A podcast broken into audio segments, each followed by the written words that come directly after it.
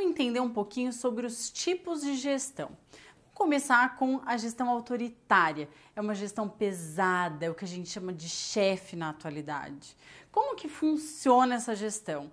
É aquela gestão do chefe autoritário que ameaça, que põe medo. Se você não fizer, eu vou te demitir. Se você não fizer, você vai perder o seu cargo. Tem pessoa muito melhor do que você que fala aquela frase: ninguém é substitu é, ninguém é insubstituível. Fica colocando essa pressão que humilha na frente das pessoas. Sabe aquele antigo chefe que chegava e falava: esse relatório tá uma porcaria na frente de todo mundo?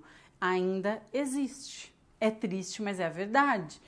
São eles que desmotivam o time. As pessoas ficam todas mal. Você entra naquele ambiente pesado, carregado, dolorido, as pessoas ficam doentes lá dentro.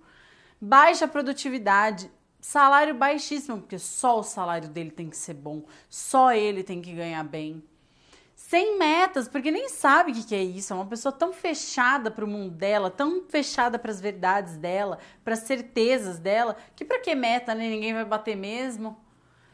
Apenas trabalho, trabalho, trabalho, trabalho, zero diálogo, zero conversa com o time ainda existe. E você pode perceber que as empresas que têm esse tipo de profissional dentro são as que ninguém quer trabalhar lá dentro.